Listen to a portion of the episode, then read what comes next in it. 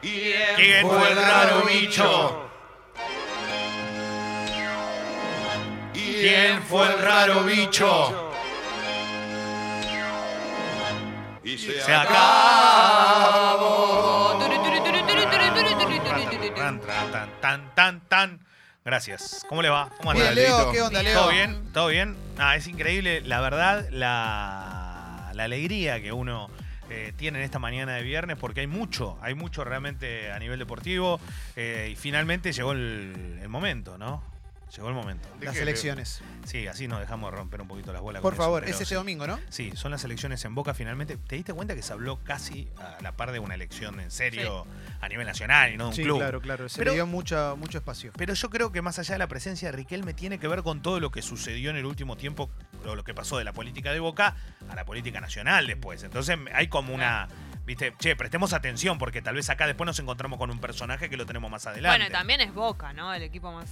Eh, sí, Boca hay sí, nombres muy de los- relevantes también. Eh, claro, hay nombres muy, Pergolini, eh, Sí, hay, hay nombres muy relevantes, todos gente histórica de Boca y que ahí se han paseado por todos lados tratando de dar mensaje. Ayer cerraron, tema que acá empezó a jugar otra vez la política nacional. ¿Qué pasó? Ayer, acto para cerrar de Ameal, eh, fue en Museum, creo que lo hizo allí en la calle, en la calle Perú. Eh, se cantó en contra de Macri, como se cantan en las canchas, eh, y no en contra. O sea, se cantó en contra de Macri, ni siquiera se lo mencionó a Angelici, a nada, directamente se cantó en contra Está de claro Macri. que la movida es sacar al macrismo, ¿no? De Eh, parte de la oposición. ¿no? Exactamente, tiene que ver con esto. Y vos sabés que, eh, obviamente que eh, nosotros esperamos que el domingo sea todo en normalidad, pero yo reitero lo que dije ayer, eh, si va muchísima cantidad de gente y más de la que se espera, se va a complicar la elección, más que nada porque no sé si dan abasto para tanto. Igual que, que termine ganando y que termine asumiendo el que, el que termine votando el socio. Veremos. Yo no creo mucho en las encuestas. Las encuestas dan una paridad bastante importante. No sé si será así o no. Cuando hablo de paridad estoy hablando de que hay 5 o 6 puntos de diferencia. Alguno podría haber imaginado que estando Riquelme en una de las listas había 30 puntos de diferencia. Mm. Pero los clubes son distintos. Siempre aclaro Y esto. porque Ameal hay tampoco- agrupaciones. Porque Ameal no es recordado como un gran presidente. ¿verdad? Claro, y aparte hay mucha agrupación, mucha peña, hay gente quejándose porque dice, están poniendo micro, le pagan la cuota a la gente atrasada y lo llevan a votar. Sí, hola, pasó toda la vida. Punto. En los clubes grandes pasó siempre. Funciona igual que la política, que vos tenés a alguien que ganó por el, no sé, por el 40 y pico y otro ganó por, perdió por el 38. El que gana, gana. Esa el que gana, gana. Esa gana. oposición no sirve de nada, no, digamos. no, porque vos podés meter eh, gente en la lista.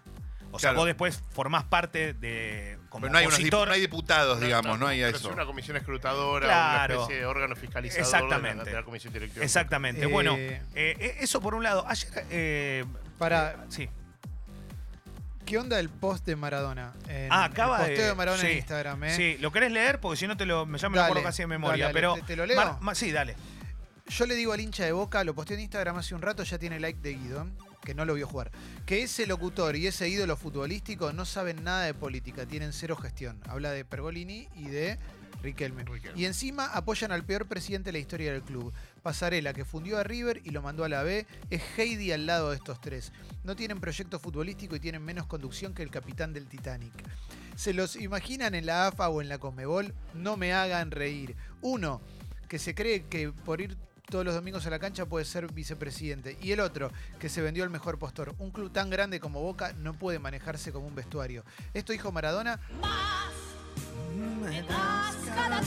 O sea que el Diego indirectamente está haciendo campaña por. Va, indirectamente no, está haciendo campaña por el oficialismo. No, está haciendo campaña por el, ofi- el oficialismo. Pero y, ¿qué, qué, qué lo mueve a Diego acá? eh, Pero es loco, porque es tan antimacrista, está. de- de- bueno, es como ese Diego, es contradictorio. Está bien, igual acá él ha estado. Él ha, él ha estado cerca de Angelici en su momento. Y bueno, igual es, es- es de esa forma. Yo, la verdad, en este caso, yo no sé qué tanto asidero puede tener Maradona desde sus palabras en el mundo Boca.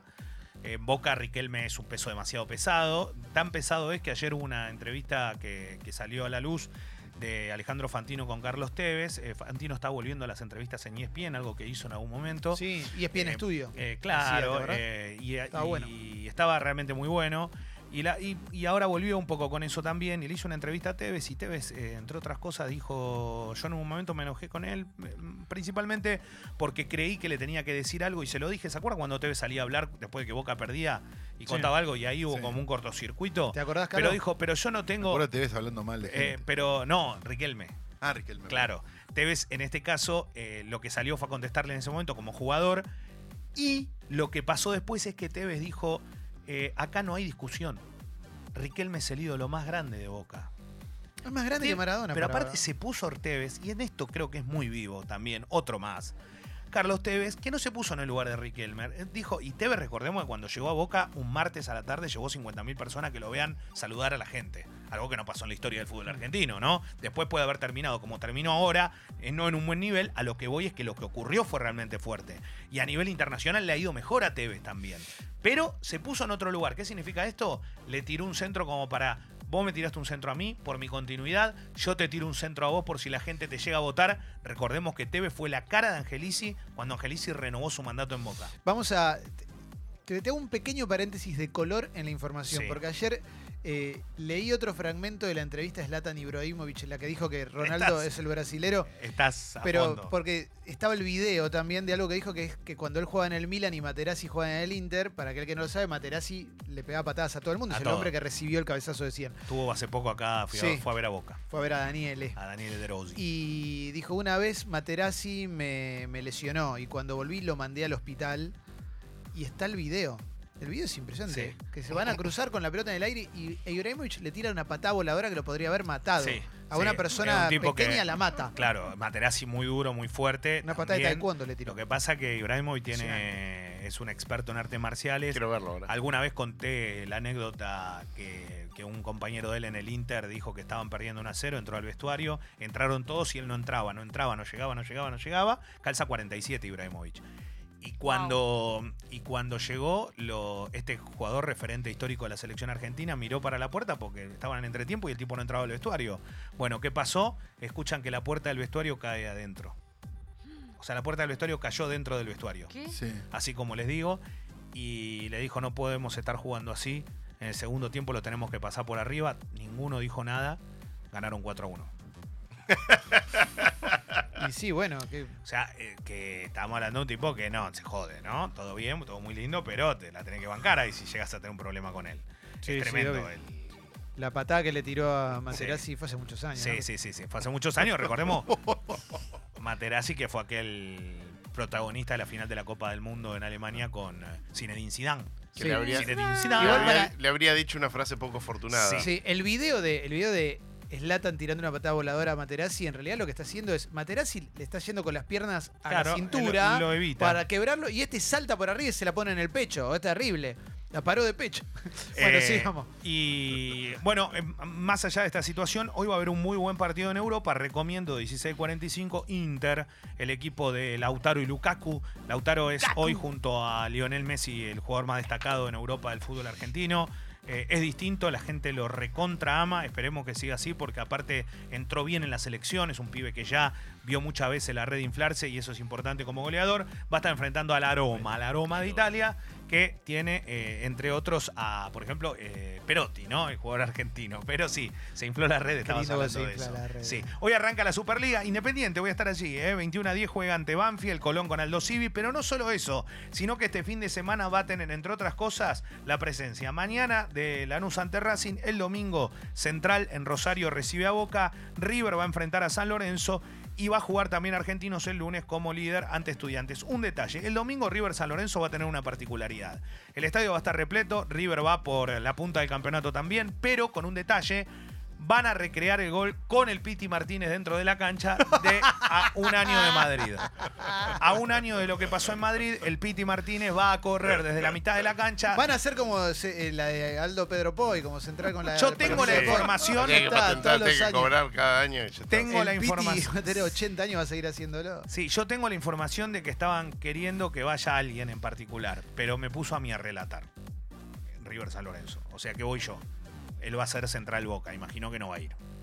Porque estaban buscando River que lo relate eh, Mariano con Iván Tercero con el Piti dentro de la cancha. Ah, ah. Yo no creo que ya es demasiado éxtasis para el hincha. de- sería demasiado éxtasis para la gente de River. Pero el Piti lo va a recrear, va a haber una fiesta. Esto va a ser una vez que termine el partido ante San Lorenzo, aproximadamente ¿Para a la medianoche. ¿Para qué Guido quiere hablar? A la medianoche van a estar todos los hinchas ahí, porque va a ser 9 de diciembre y va a ser un año que River le ganó ¿Qué a pasa, Boca en? Madrid. Es como si nosotros repitamos el gol que le hizo Doneta al Milan todo el tiempo. Ya está. Ya Me parece está. que tiene otra relevancia para el hincha Ya de está, River, ya Guido, terminó, Guido. ya pasó, ya entendimos. Ya está. Es como que, bueno, repitamos el partido de Belgrano con River. Mira, Que se fue yo, al descenso. yo te- Eh, yo te- fuerte, Guido, ¿eh? Bueno, No, Guido, yo te no. entiendo. Fuerte, Guido, ¿eh? Para mí está recontra válida la gastada, la gastada de Es Boca por lo folclore. de Belgrano. Para mí, re- te lo digo a- habiéndome ido varias Para mí veces al esto es descenso. folclore, yo, ¿no? para el hincha de River es re lindo. O sea, se van a juntar. No, no, estos temas no me gustan. No, el de la cola no. La, con la cola no. te duele la cola desde el 9 de No, no, no. Lo de la cola no.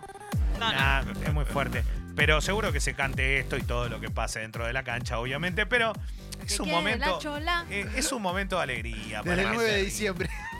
bueno, es graciosa, loco. ¿Qué querés que te diga? Yo soy independiente, no me rompa los huevos. Porque siempre aparece alguno que. "Uy, ¿qué Lo que arriba?". pasa es que No todo. sé, loco, la, no sé. la canción esa, No me recordemos, jodan. Imaginando. empezó con la, con la gringoneta en la cancha de Vélez, eh, el equipo de Heinze, cuando lo que quiere era Chola, lo que quiere era ver a Vélez, y empezó todo eso, y mostraban Sí. a todos los deportistas del club bailando. Y estaba lindo, a mí me gustó, me pareció como recopado. Gracias, Leo.